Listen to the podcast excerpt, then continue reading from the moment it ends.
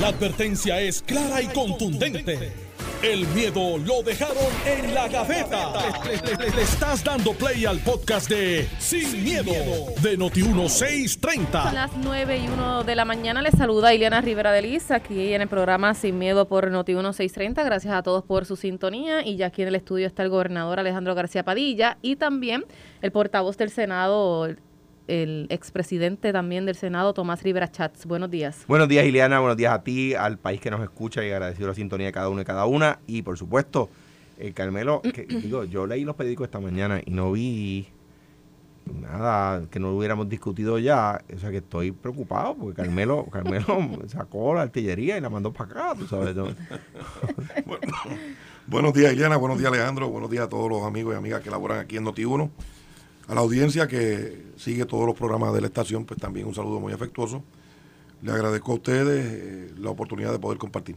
Qué bueno, gracias por estar aquí. Bueno, eh, hay varios asuntos que están en discusión y otros que de nuevo tienen eh, molestos a la gente el, el, llamado y la advertencia que están haciendo la Autoridad de Energía Eléctrica de que van a continuar los apagones selectivos y que sería por este fin de semana cuando se anuncie esta ola de calor, la densa bruma, y yo recuerdo, eh, senador Tomás Rivera Chats, que usted había hecho como que una advertencia a Luma y a la Autoridad Eléctrica que ya basta de, de, las excusas. ¿Esto todavía a usted le parece que son excusas o entiende que están realmente trabajando como había dicho Josué Colón? Bueno, si ellos están eh, calendarizando mantenimiento y reparación con el objetivo de que en el futuro no tengamos apagones sorpresivos ni problemas de voltaje ni ninguno otro, pues lo sabremos cuando formalmente le expresen al pueblo de Puerto Rico de qué se trata estas expresiones generales que han hecho. Eh, todo el mundo en Puerto Rico sabe que el sistema eléctrico está eh, lastimado, que no tenemos ¿verdad? un sistema eh, realmente robusto, como habían dicho en un momento robusto, Como, como alguna gente dice, y, como mi amigo Quique Cruz este, señala cada rato. sí, pues, pues sí, sí, de lo que se trata es de un plan diseñado adecuadamente para dar mantenimiento y reconstruir la red, pues entonces ya veremos cuando lo anuncien. Pero excusas no, no, hacen falta. Yo me pareció escuchar a, a Josué Colón decir que hay unos generadores que costaron 60 millones, de dólares. y que no cumplen, eh, ¿verdad? que no cumplen con unas supuestas regulaciones federales y que, las tienen allá, no las han autorizado. Eh, voy a verificar, ¿verdad? Con él directamente el detalle porque me me sorprende, ¿verdad? Y hay algo que, no me parece, ¿verdad? correcto de que se haya invertido una cantidad tan grande.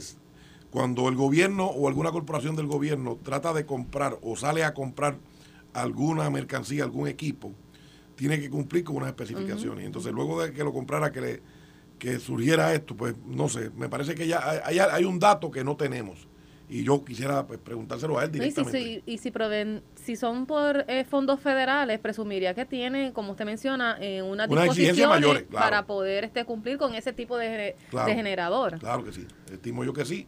Así que yo pues llamaré a, traté de conseguirlo antes de llegar al programa, precisamente porque sabía que iba a ser tema de discusión aquí, pero no lo conseguí, pero lo, lo llamaré porque siempre que lo llamo, pues Josué siempre con mucho gusto nos atiende. Pero hay algo que no me parece que está toda la información eh, clara. Eh, clara, correcto. Bueno. Bueno, como decía ayer al final del programa, eh, me, comentaba un buen amigo que antes en Puerto Rico la luz se iba con frecuencia. Hace un año, dos años, tres años. Antes de María la luz se iba con frecuencia y, ahora en el último año la luz viene de vez en cuando. o sea, la gente pues ya le, le habían ofrecido que todo iba a cambiar eh, eh, ¿Cuál es el problema? Y lo dije aquí, lo dije en Telemundo. ¿Cuál es el problema? Que se, se elevó demasiado la expectativa. Y yo lo decía aquí. Bajen la expectativa. Y decían, recuerdo al gobernador eh, y recuerdo a la gobernadora Vázquez, recuerdo al gobernador Ricardo Rosselló, decir que con la privatización iba a haber un servicio más eficiente y más barato. Lo decían. Pero la verdad no ha sido esa. Eh, lo quiero repetir.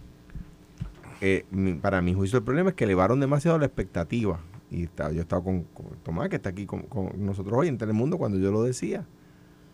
El problema es que decían el gobernador Rosselló, la gobernadora Vázquez, el gobernador Pierluisi, que con la privatización el sistema iba a ser más eficiente y más barato. Yo decía, cuidado, no, no eleven la expectativa porque no es tan fácil. La, la, la eh, Autoridad de Energía Eléctrica no es un, no es, acuerdo que decía, es un carro viejo. No, un carro viejo te lo lleva el mecánico y lo restaura y lo, lo, lo, lo arregla las piezas que tiene. La autoridad es una cosa compleja, es una, eh, es una, es una empresa de generación de energía compleja.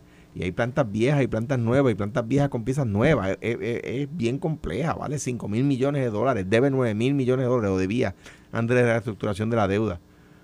Entonces, venir a decir así como tan fácil, como que si esto es tan fácil, como que si la privatizamos, va a ser- el, servicio va a ser mejor y, la, y, la, y va a ser más barato, pues no, no, era, no era la realidad y se vendió eso. Ahora, pues la gente pues está molesta porque se le dijo eso, ¿verdad? Yo creo que la expectativa fue muy alta. ¿Por qué? Porque, porque ni, ni una nueva administración desde la esfera pública, como era hasta hace poco, ni una nueva administración desde la esfera privada puede resolver un problema así de rápido, número uno. Y número dos, el precio de la energía, muy poco de ello lo controla la autoridad. Por lo tanto, ofrecer que el precio iba a bajar, pues era, era, era irreal, ¿verdad? Eso lo decíamos. Hoy pues se dan con la realidad de que arreglar la autoridad no es tan fácil, de que no era tan sencillo como privatizarla y que el problema no es que fuera pública. El problema no estaba ahí. Y se trató de aplicar la solución a donde no era el problema. Muy bien lo puede hacer, lo puede mejorar la empresa pública o muy bien lo puede mejo- mejorar la empresa privada, ¿verdad? ¿Por qué? Porque, porque el problema no era ese.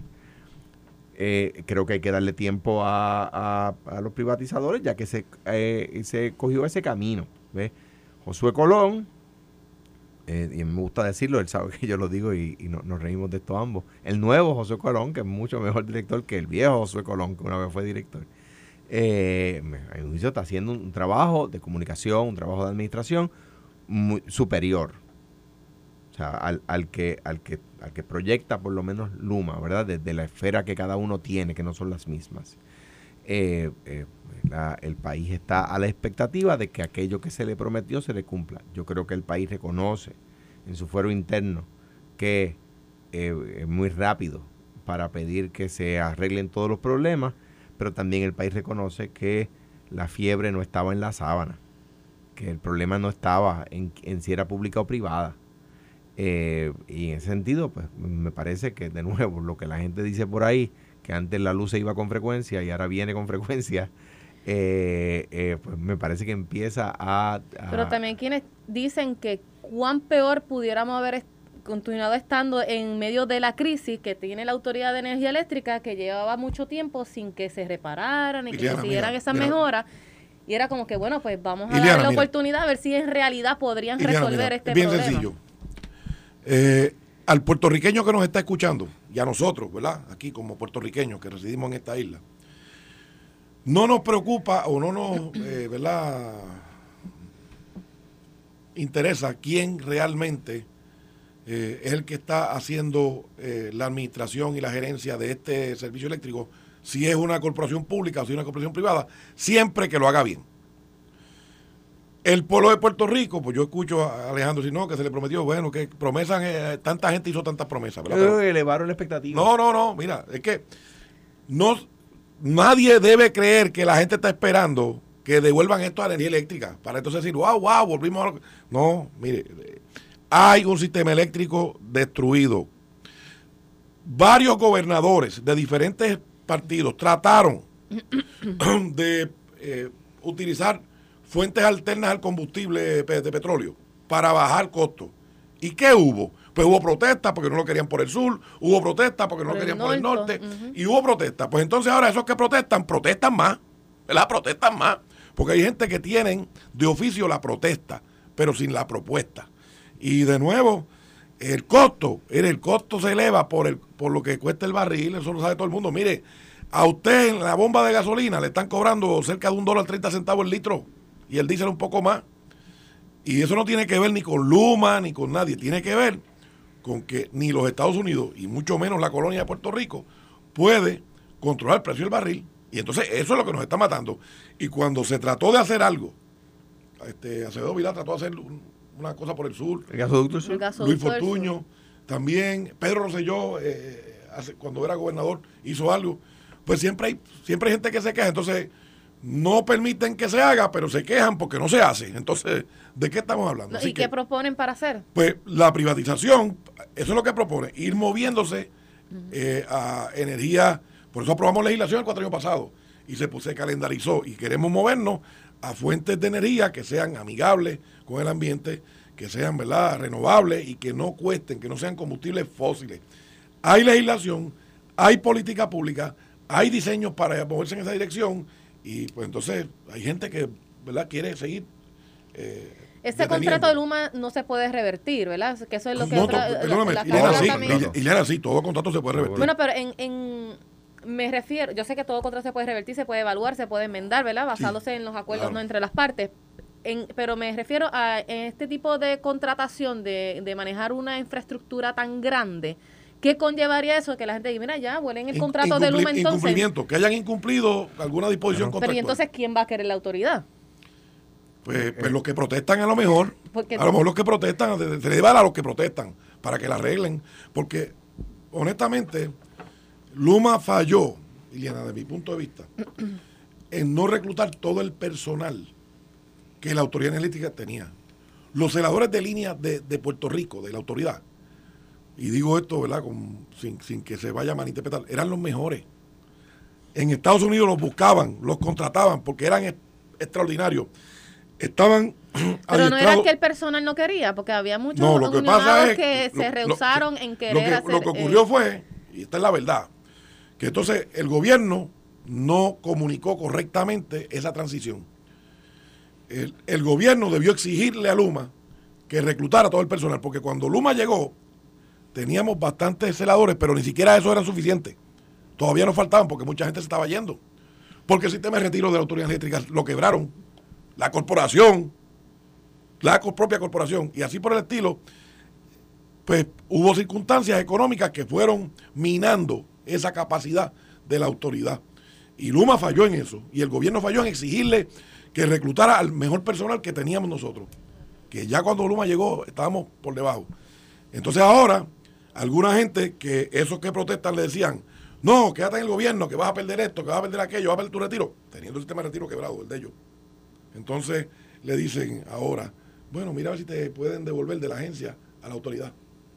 O mira a ver si te vas para Luma. Si te pueden reconsiderar. ¿eh? O si te puedes ir para Luma. Yo conozco decenas de casos. y, Sí, no, yo también. Y no, te digo, los trabajadores, los trabajadores, muchos que no querían y los, gerencia- como que gerenciales y los unionados de la autoridad era personal altamente, o es personal altamente capacitado y comprometido. Conocían el sistema como sus manos. Entonces la arrogancia de Luma y, y la falta de, de exigencia del gobierno provocó esto. Y se podía hacer cuando, cuan- la negociación del alquiler del aeropuerto lo inicia Luis Fortuño. cuando yo llego no estaba culminada. Y una de las cosas que añadimos fue que no se, de- que no se despidiera ningún empleado de autoridad de aeropuerto. Y, y, y eh, Aerostar accedió. Pues si todo se negocia. O sea que se podía hacer. Que había que conservar todos los empleados. Y eso la negociación la hizo Víctor Suárez eh, que era director de puertos en ese momento, y se, se, pues, se logró. Fue uno de los puntos que le pusimos. Ok, la negociación continúa, pero hay que añadir unos puntos, ¿verdad? Este es uno de esos puntos. El otro era el tiempo en el cual se iba a gastar, el eh, tenía que tenían para gastar, creo que eran 240 millones, 280 millones que ellos iban a invertir en el, en el aeropuerto, que, a- que cuando llegamos no, no se había dicho en qué tiempo tenía, ¿verdad? Y no tenían 40 años para hacerlo, ¿verdad? Tenían que hacerlo rápido. Y ha- había, había más, ¿verdad? Pero de los que me acuerdo, esos dos. Y había ah, que se creaba la comisión que, que, eh, que evaluaba el cumplimiento del gasto de esos fondos, ¿verdad? Eh, por eso decía que con las noticias que salieron hace poco, que Noti 1630 destapó, eh, que el gobierno tenía el mecanismo para fiscalizar el cumplimiento de Aerostar allí. O sea, son cosas que se podían negociar. Eso que dice Tomás, tiene razón. O sea, el gobierno podía negociar, el gobierno podía decirle a Luma, te tienes que quedar con los empleados. Pero además de, además de negociar, exigir, Claro. presionar. O sea, Iliana, porque El contrato dice lo que dice, pero hay que decirle a ellos, cumplan. O sea, no tan solo es negociar, como dice Alejandro. Sí, estar pendiente de que esas letras se hagan exigir cumplir. que cumplan. Bueno, ya estaremos al pendiente de... Mira, Eliana, de eh, me llamaron, ¿verdad? Ajá. Sobre la cosa esta de la... de de los 60 los millones de 60 dólares. millones. Las máquinas sí fueron certificadas como que, como que eran eh, aptas por EPA. El problema fue que, que había que eh, crearle un sistema de limpieza para que pudiera entrar por más horas. No lo crea, no lo hicieron, ¿verdad? No, no cumplieron con esa parte de para, para limpiarlas y para, me imagino que refrescarlas. Y, y EPA los castigó por eso. Eso fue lo que pasó. O sea, que no fue que, los- que las máquinas que compraron no sirven. No. Eh, Pues se que- explicó mal. eh, lo- o lo- lo entendieron mal. Hay que lo, que ocurre, lo que ocurre es que EPA la certificó, pero tú la tienes que eh, utilizar siguiendo unos controles y esos controles de- del sistema de agua para limpieza o refrescarla, pues por alguna razón no cumplieron con eso y EPA lo castigó. Bueno, pues entonces habría que ver si eso se puede Claro que se puede. eh, solucionar Claro para que se entonces se solucionar. le dé continuidad a esa Claro que se puede, planta. yo creo que se puede solucionar, seguro que 60 millones de dólares para una... Porque la EPA debe tener esas disposiciones para que mejora o restablece para que esa- esas plantas Claro, claro. en servicio. Y, y hablando de negociar y No de que se exigir. dejen ahí tirar, y de pero- negociar, tú puedes negociar eso con EPA. Seguro. Y decirle que hagan lo que tienen que hacer Seguro. nosotros. Seguro. Bueno, hay que ver si EPA también está tan al pendiente. Ay, se me cae el micrófono. Aparente que sí, aparentemente sí. Sí, sí, definitivamente sí. puedan- bueno, este, hay otro, otra situación y hoy sale información nueva relacionada para lo que ayer eh, discutimos eh, gran parte aquí de la supuesta salida del subsecretario del Ya no departamento. supuesta. No, parece que ya el secretario sí lo confirmó, lo mandó por dos semanas de vacaciones. Hasta tanto se, des- se deje saber si existe o no una investigación aparentemente interna dentro del Departamento de Educación, porque alegadamente el subsecretario de la agencia, Héctor Joaquín Sánchez, había hecho unas intromisiones políticas en medio de un proceso de elegir a unos maestros destacados de este año y que tenían que ser del Partido Nuevo Progresista. Eso es lo que alega eh, el periódico en la información. Y a base de eso que se le pregunta ayer al secretario, Eliezer Ra- Ramos, y él menciona, bueno, no puedo negar ni confirmar, pero sí se le dieron dos semanas de vacaciones, hasta tanto nos dejen saber si en efecto, o sea, qué culminaría dentro de, de la agencia sobre esa investigación. Y a ver a dónde mandan entonces Héctor Joaquín Sánchez, y él hasta menciona, eh, sí, él tiene muchos este, atributos y mucho eh, conocimiento, pero quizás puede irse para allá, para la Comisión Estatal de Elecciones, porque él fue comisionado electoral del Partido Nuevo Progresista. Alterno, sí. Comisión alter- Digo, fue con propiedad también. Sí. Mira, eh, como decíamos ayer, eh, una frase de, un Mi- de Miguel de Unamuno, como decíamos ayer, eh, eh, no le puedes imponer a un secretario de agencia. A mí me parece una cosa tan sencilla. Yo, yo no, el, el hecho de que el, que el secretario de una agencia remueve al subsecretario de su puesto de confianza y lo vuelve a su puesto de carrera. Pues Pero en este caso parece que Héctor Joaquín Sánchez estaba haciendo como un clearance dentro de, Pues- pues- de la esa, agencia, eh, buscando a ver cuáles si esos si- maestros eran Si ese es el caso, a- esa es la noticia. Porque el secretario, el, el- el subsecretario es de confianza del secretario, punto. Entonces, ni de fortaleza, ni de ningún lado deben estar nombrándole los subsecretarios a, la- a los secretarios. Eso, eso está mal. Eso trae problemas. Y si este fue el caso, si este es el caso, si es el caso donde a este señor, a, a, a- a Eliezer Ramos, que es una persona seria y está demostrándolo, Ah, voy para allá ahorita. sí. Eliezer Ramos está demostrando que es una persona seria. ¿Ok? Eh, eh, pues, pues ya lo remueve y se va para allá. Ah, la noticia sería, si es verdad, que una persona para dar, para dar unos, unas premiaciones dentro del departamento y unos reconocimientos dentro del departamento y unos ascensos dentro del departamento estaba utilizando un criterio político partidista. Esa sería la noticia. Y el secretario no dijo que eso es lo que está pasando. Dijo que va- va- en dos semanas vamos a tener esa información. De confirmarse eso, de no ser una especulación infundada y ser una especulación fundada, de, fu- de- de- de- de- de confirmarse eso, pues esa sería la noticia, que un empleado de una agencia estaba utilizando un criterio que no es el mérito para hacer unas promociones, para dar unos premios, para dar eh, una- unos incentivos dentro del departamento. ¿Ves? Que mañana un secretario saca al subsecretario, pues eso para mí no es noticia, porque así es que funciona esto. El- el- yo, yo nombré a mi subsecretaria en DACO y estuvo todo, todo, todo el tiempo que yo estuve allí. Si hubiese perdido la confianza en ella, pues, pues me tocaba a mí sacarla y poner a otro punto, acabó. Ileana, mira, esto de el criterio político, el, el que era presidente de la UPR, Walker, lo acusaron y a otras personas. Y, Siendo independentista él. eh, ¿verdad? De un montón de, de cosas y lo refirieron al FEI y, y- y se hicieron un montón. Y, te- y, y el caso fue al tribunal y terminó que no. En nada. En nada. Por lo tanto, a veces, pues, a veces se escuchan eh, alegaciones que terminan no siendo correctas. Eh, la pregunta que tiene que hacerse eh, el secretario, el gobierno y el pueblo de Puerto Rico es si un subsecretario de Educación tiene credenciales académicas, eh, tiene la capacidad para aportar positivamente a los diversos programas que el Departamento de Educación utiliza para llegar a diferentes sectores de la población, que hay diversos sectores. y de- Eso es lo importante. Eh, yo honestamente no creo que O sea, no entendía que era meritorio que se actuara de esta manera para removerlo únicamente porque se alegara que tuvo unas intromisiones políticas. No, lo que pasa es que yo no me dejo llevar por, por lo que dicen los periódicos, porque los periódicos en Puerto Rico pues casi siempre fallan, ¿verdad? Eh, y casi siempre vienen con una información que no necesariamente es la correcta, pero quien tiene que dar la explicación clara es el secretario de Educación, que lo diga, lo saqué porque no goza mi confianza, se acabó. O, o lo saqué porque falló en esto y se acabó.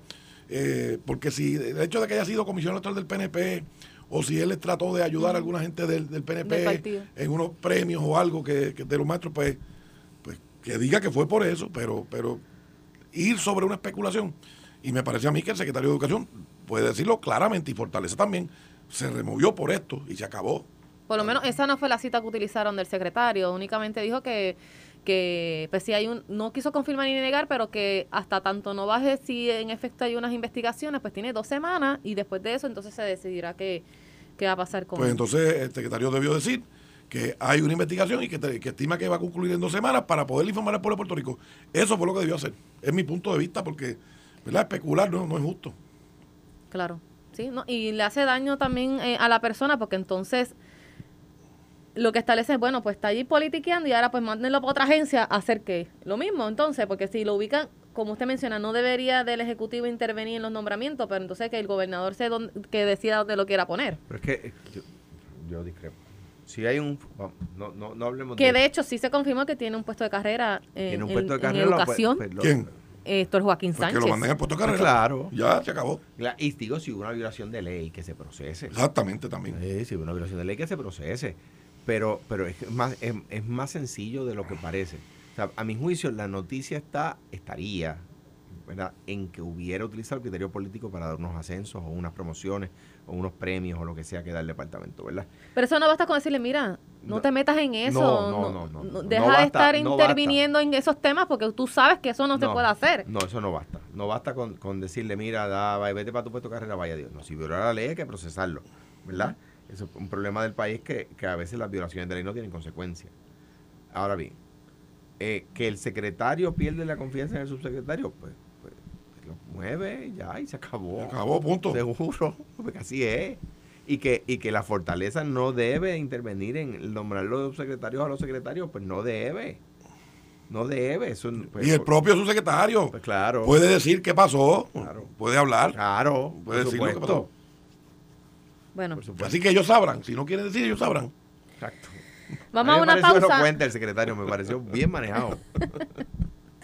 Ya veremos qué, qué Ya, resulta de Liliana, eso. si tú me permites regresar al tema original, Vamos. me escribe Josué Colón, porque en otro en otra emisora eh, publicaron una información incorrecta, así que si quiere la correcta, escúchela por aquí, Muy bien. por Noti1. Y como, como habíamos ¿verdad? especulado originalmente nosotros aquí, pero ahora tenemos el dato, la, la compra de las máquinas se hizo ¿verdad? Con, con, con el aval, con la certificación de EPA. Eh, lo que ocurre es que EPA exigió la construcción de un sistema de tratamiento, DEMI, que es de un tratamiento de agua, que es requerido para que las unidades operen en cumplimiento con todas las regulaciones de EPA. O sea que no es que la máquina cumpla, es que además su operación, su funcionamiento también se ajuste a las regulaciones. Eh, y están en esa etapa, me, me escribe eh, Josué Colón, y que están arrestadas, pero tan pronto se realicen las pruebas, eh, que certifiquen que este sistema de EMI está correctamente funcionando, eh, se va a pedir la- el reembolso a FEMA de eso, que sobrepasa los 62 millones. Así que le agradezco a, a Josué Colón, que como siempre me, escribió y me contestó. Así que más adelante él podrá, Aclararlo. él podrá aclararlo y que llame aquí a Noti1 Nosotros aquí- intentamos esta mañana tener una eh, entrevista con él, con Normando, pero pues parece que su agenda está un poco complicada, así que vamos a darle seguimiento a ver si entonces mañana también él puede eh, hablar con nosotros. Vamos a una pausa, regresamos aquí en Sin Miedo. E- Estás escuchando el podcast de Sin, miedo, de Noti1630. 9 y 35 de la mañana, aquí en el programa Sin Miedo, Iliana Rivera de Liz, con el gobernador Alejandro García Padilla y el expresidente del Senado, Tomás Rivera Chats. Bueno, ayer trasciende la información que tuvo consecuencias en Fortaleza y es relacionado a que el panel sobre el fiscal especial independiente eh, inició una investigación asignando así a un fiscal para este, investigar una querella del 2016 por posibles actos ilegales cometidos por el entonces alcalde de Sidra, Javier Carrasquillo, quien en estos momentos pues, era eh, secretario auxiliar de la gobernación en asuntos municipales en Fortaleza. A consecuencia de esto, pues ayer eh, Carrasquillo pues, presentó su renuncia. Presumiría que obviamente por esta asignación del FEI que hace que hicieron ayer y esto está ah, eh, vinculado por unas denuncias que hicieron relacionado a un contrato que se le había dado a Oscar Santa María eh, cuando eh, Carrasquillo era alcalde de Sidra, pero entonces ese acuerdo se disolvió y después le dio y que otro contrato por recogido de basura, que es por las implicaciones no federales que está enfrentando Santa María, de 14.7 millones de dólares. ¿Por qué, eh, lo es el cuestionamiento que he escuchado, una querella de 2016, en abril, eh, radicada ante el Departamento de Justicia, en aquel entonces el secretario era César Miranda, eh, al parecer pues fue archivada, no, no tuvo consecuencias, pero entonces el FEI ahora dice, eh, sí, eh, la voy a investigar. Pues mira, Diana, como muy bien tú señalas, Génesis, como tú bien señalas, Diana, esto viene de, de cuando César Miranda era secretario de Justicia, que le llega una querella y tiene que, pues, definitivamente investigar y proceder. Eh, se archivan los cargos, ¿verdad? Se archivaron los casos. No halló el Departamento de Justicia y no el secretario, los fiscales que estuvieran a cargo, los que fueran. La División de Integridad Pública Correcto, es la que se que asigna entiendo que los fiscales que estuvieron manejando ese caso hoy día son jueces. Pero en aquel momento, pues por la razón que fuera, no encontraron evidencia que pudiera ir contra el alcalde, digamos. Eh, y archivaron. Eh, Ética y el Contralor de Puerto Rico, de igual manera, eh, procedieron, como el Departamento de Justicia. El detalle está en que Justicia no envió el informe, como se requiere la ley, a, al, al FEI. FEI. Entonces, pues el FEI ahora, seis, años- seis años más tarde, pues se dio cuenta, ¿verdad? Parece, o está reclamando su, su autoridad. Su autoridad- Ajá, exacto. Yo estimo que los abogados de, de- de Javier Carraquillo deben estar mirando todos los términos, ¿verdad? Prescriptivos que puedan haber. Porque luego de seis años que, ¿verdad? El FEI, yo creo que el FEI también debe dar una explicación de por qué ahora y no mucho antes.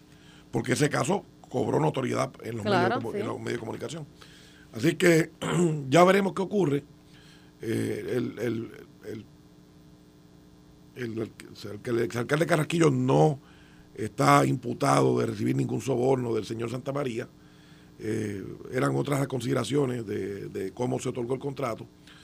Eh, pero, de nuevo, el, el- secretario de Justicia entonces y los fiscales de entonces archivaron los cargos. Así que ya vemos, ya veremos qué pasa con el FEI. Sí, lo que estaría alegando la oficina del panel es que, aunque justicia no encuentre delito alguno, como quiera tiene que hacer una recomendación de no fe y entonces Sí. eh, contra este ejecutivo municipal o con cualquier funcionario que investiguen, que eso es lo que entonces podría estar alegando el FEI de que es que nunca nos mandaron eso para acá. Por eso, pero entonces, ¿por qué se enteraron ahora, seis años más tarde? Es la pregunta. O sea, si ellos, si ellos están reclamando la autoridad o reclamando ese punto válido, no estamos diciendo que no sea válido, ¿por qué esperaron seis años? No, y que esa información trascendió en aquel momento hasta cuando el mismo Contralor y Ética dijeron que no, que no había nada. O sea, dijeron, pero, eh, pero acá no, debieron haber levantado la bandera de... Seguro. Eh, mira, eh, eso aquí no, no nos ha llegado, el, el secretario no nos envió. ¿Será porque está el nombre de Oscar Santa María y que dice, bueno, Probablemente. Vamos, yo- vamos a revisar de nuevo? Ileana, yo creo que sí. Creo que el FEI, el FEI ha estado actuando deficientemente en muchos casos. Por este es ejemplo, uno de ellos, le voy a dar un ejemplo. El caso de la ex senadora de Mayagüez, Maritere González. Maritere González. ¿Cuánto tiempo les tomó que se declarara culpable para darle seis meses, recomendarle seis meses de probatoria? y le van a limpiar de récord. O sea, gastaron, pagaron todos esos fiscales, pasaron todos esos años, estuvieron fa- facturando todo eso para entonces venir con seis meses. O sea, esa es la pregunta que tenemos que hacernos. Y así por el estilo hay otros casos que no que no, no se actuó sobre ellos, los dejan. Entonces, algunos casos lo- los atienden rapidito y otros casos los atienden, pasan años y años y años. Y, ese problema de percepción que crea ante el pueblo de Puerto Rico el proceder del FEI tiene que atenderse. Tiene que atenderse. Mira, eh, eh, dos cosas. Y comentábamos ayer en, en- en- en Telemundo, Tomás y yo. Eh, pues surge evidencia nueva. Pues al FEI le llegó evidencia distinta a la que tenía justicia en aquel momento. La, la, la eh, pelea entre justicia y el FEI de si justicia está obligado a referir los casos o no viene de, de tiempos de- de décadas. Yo recuerdo estar en el Senado cuando se le imputa un caso a un senador, el secretario de Justicia decide, en aquel momento era primero Luis Fortuño, es una persona a quien conozco, a quien conozco y, y se me escapa el nombre, esas cosas pasan, ¿verdad? Quizás porque ya tengo 50 años. Este eh, y dijo que no lo iba a referir, el FEI dijo que lo tenía que referir, que no era su opción, ¿verdad? O sea que esa, esa pelea entre justicia y el FEI siempre ha estado. Eh, eh, el Departamento de Justicia entendió que no había nada, no lo refirió. eh, eh, y el FEI ahora dice, mira, si ellos no quisieron hacerlo, pues eso no puede interferir con nuestra función, lo estamos investigando y vamos a asignarle un FEI. Eh, un fiscal especial independiente. Eh, o sea porque le llegó nueva información, o sea porque decidieron revaluarla, o sea porque le dieron el periódico y dijeron, espérate, que no vengan a decir que nosotros no hicimos nada. Y ahí de va. hecho, no hicieron nada. Exacto, exacto, porque como, como dice Tomás, este, eh, lo- lo- lo- si es la misma querella de entonces, es la misma. pues entonces, ¿por qué no? Porque, porque les demoró Seis años. seis años, ¿verdad? Eh, yo, y, lo- y voy a terminar por donde mismo terminó Tomás, y quiero hacer el recuento. Para allá, para 1990-91, el gobernador Hernández Colón crea la- el, el panel de fiscal especial independiente, siguiendo un modelo federal eh, para quitar del Departamento de Justicia los casos de perfil político para que no se dijera que estaban Politizado. politizados Para un lado o para otro. para un lado para otro y se crea un panel de ex jueces de buena reputación que se supone que sean nombrados de- por más de un gobernador, ¿verdad? Esa era la idea original, eh, para que evalúen los casos y no sea el Departamento de Justicia que había nombrado el gobernador incumbente en ese momento, ¿verdad? Bien. Eh, y eso es un era un mecanismo que Washington ideó para que el gobierno de Washington eh, ideó para un poco despolitizar o la intervención con los funcionarios electos democráticamente. ¿Verdad? Bien. Washington, el gobierno de Washington ya eliminó eso. Ya la estructura del, del panel de ex jueces se cambió. Washington se dio cuenta que no funcionaba. No es que el, no estoy hablando mal del, de la oficina del FEI aquí en Puerto Rico, ¿verdad? Gente buena allí, de todo, ¿verdad? Y hay grandes fiscales y extraordinarios ex jueces, ¿verdad? Todo. El problema es la estructura, que, que, pues, mira, ya aquel modelo que copiamos en Washington, ya se, ya se cambió. ¿Y, y qué, qué decidieron hacer en, el, en, el, en Washington? Pues se, es caso a caso. Cuando surge un caso que cree que se amerita, entonces el Departamento de Justicia Activa. activa eso, pero no, y, no está cuesta, y no cuesta lo que nos está costando. no cuesta lo que nos está costando. Te voy a dar un ejemplo. Pues entonces ustedes coinciden en que ya se debe de eliminar el panel No, del no, no, no, no, no. No estamos hablando fíjate, de eliminar. Fíjate que no, Bueno, exactamente. pero si ya no, no estamos hablando de eliminar, está- pero Ileana, es que no Pues estamos... se active en, en X momentos entonces. va a existir, pero se activa cuando es necesario. Y ya, si es que no hay que reinventar la rueda. Mira, a mí me dijo Melinda Romero un día, que el Coliseo Roberto Clemente, que fue construido por el municipio de San Juan cuando su papá, el gobernador, el gobernador Romero Barceló, era alcalde de San Juan, construyó el Roberto Clemente. Era igual a otros dos que se construyeron a la vez en distintos lugares de Estados Unidos. Eran tres coliseos iguales. Y ahí se ahorraron unos chavitos en diseño, en arquitecto, ese tipo de cosas, ¿verdad? Los otros dos demolieron ya. los demolieron hace años. Porque pues ya no se atemperaban a las realidades actuales, necesidades actuales, edificios enfermos, viejos, que ocupaban demasiado espacio, ¿verdad? Todo ese tipo de cosas, ¿no? Para, para la cantidad de, de...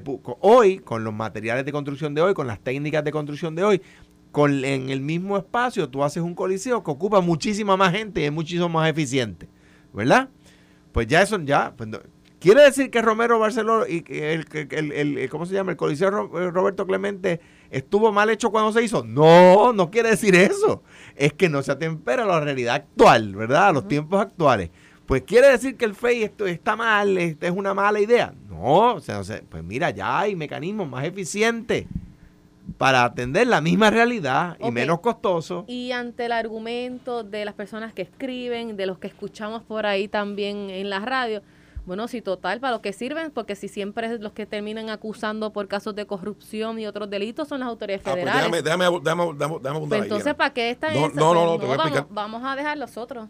Mira, vamos, vamos a hacer esto. Mira, yo sugerí que se autorizaran las grabaciones, como hacen los federales de todo tipo. ¿Se atreverán ya a aprobar algo así? Una enmienda de constitución. Eh, claro, pero hay, hay que consultar al pueblo, ¿verdad? Claro, bueno, el pueblo va a decir que sí, pero... Eh, no, no, porque mira, eh, en, el, en el 2012 se consultó para que... La fianza. La fianza no se eliminara. Se limitara. Se limitara. Para que el criterio no fuera la capacidad económica para garantizar su comparecencia, sino la peligrosidad de ese individuo en la calle. Y el pueblo votó que no. Pero en aquel momento dijeron que fue un castigo, en un voto de castigo. Bueno, pero, pero, pero, se. Entonces, ¿quién se castigó? Pues entonces, ¿quién se castigó? Fue lo mismo. Por eso. Entonces, cuando vemos eso, pues uno tiene que preguntarse. Si, si, si el Departamento de Justicia no tiene la misma herramienta investigativa que tiene el FBI, que tiene acceso a grabar conversaciones para poder esclarecer. Eh, y tener una evidencia contundente, ¿verdad? Ha habido, ha habido alcaldes ahora recientemente, Iliana, que fueron arrestados con grabaciones entonces se, impresionan y, no, se, no se ofenden con ese tipo de grabación y con ese tipo de arrestos. Los sectores que, levantan esta preocupación por las grabaciones. Pues entonces, ¿de qué estamos hablando? Pues sí, vamos a darle la oportunidad entonces al Departamento de Justicia para que pueda tener la herramienta eh, de la misma manera que, que, la tiene el FBI y la Fiscalía Federal. Eh, si tú no puedes pretender que si no tienen la misma herramienta, el mismo espacio, tengan la misma eh, efectividad y tengan la misma eficiencia que tienen las la, autoridades federales. Pues yo creo que se podría someter, ahora que estamos en este tiempo de tantos casos que han trascendido, pues que se vuelva a someter ante la legislatura para ver si se aprueba y que entonces el pueblo salga y diga se exprese. Que, se exprese. Bueno, yo yo discrepo, ¿verdad? En cuanto a si se debe legalizar la, la grabación. el Estado debe intervenir de esa forma, ¿verdad? Yo tengo yo discrepo en eso, pero a la misma vez pienso es que el, el FEI ha procesado y ha encontrado culpables algunos algunos eh, casos? algunos casos o sea eh, eh, eh, o sea, yo creo creo que de nuevo decía yo el otro el otro día un ejemplo con ética gubernamental que me parece lo mismo que hay que revisitarlo o sea el informe ese que pide ética gubernamental que es engorroso yo lo tuve que llevar muchos años es engorrosísimo. Uno tiene que poner ahí hasta los calzoncillos literalmente O sea, eh, eh, eh, y, no, y no, no, no, no, ha servido para encontrar nada, nunca.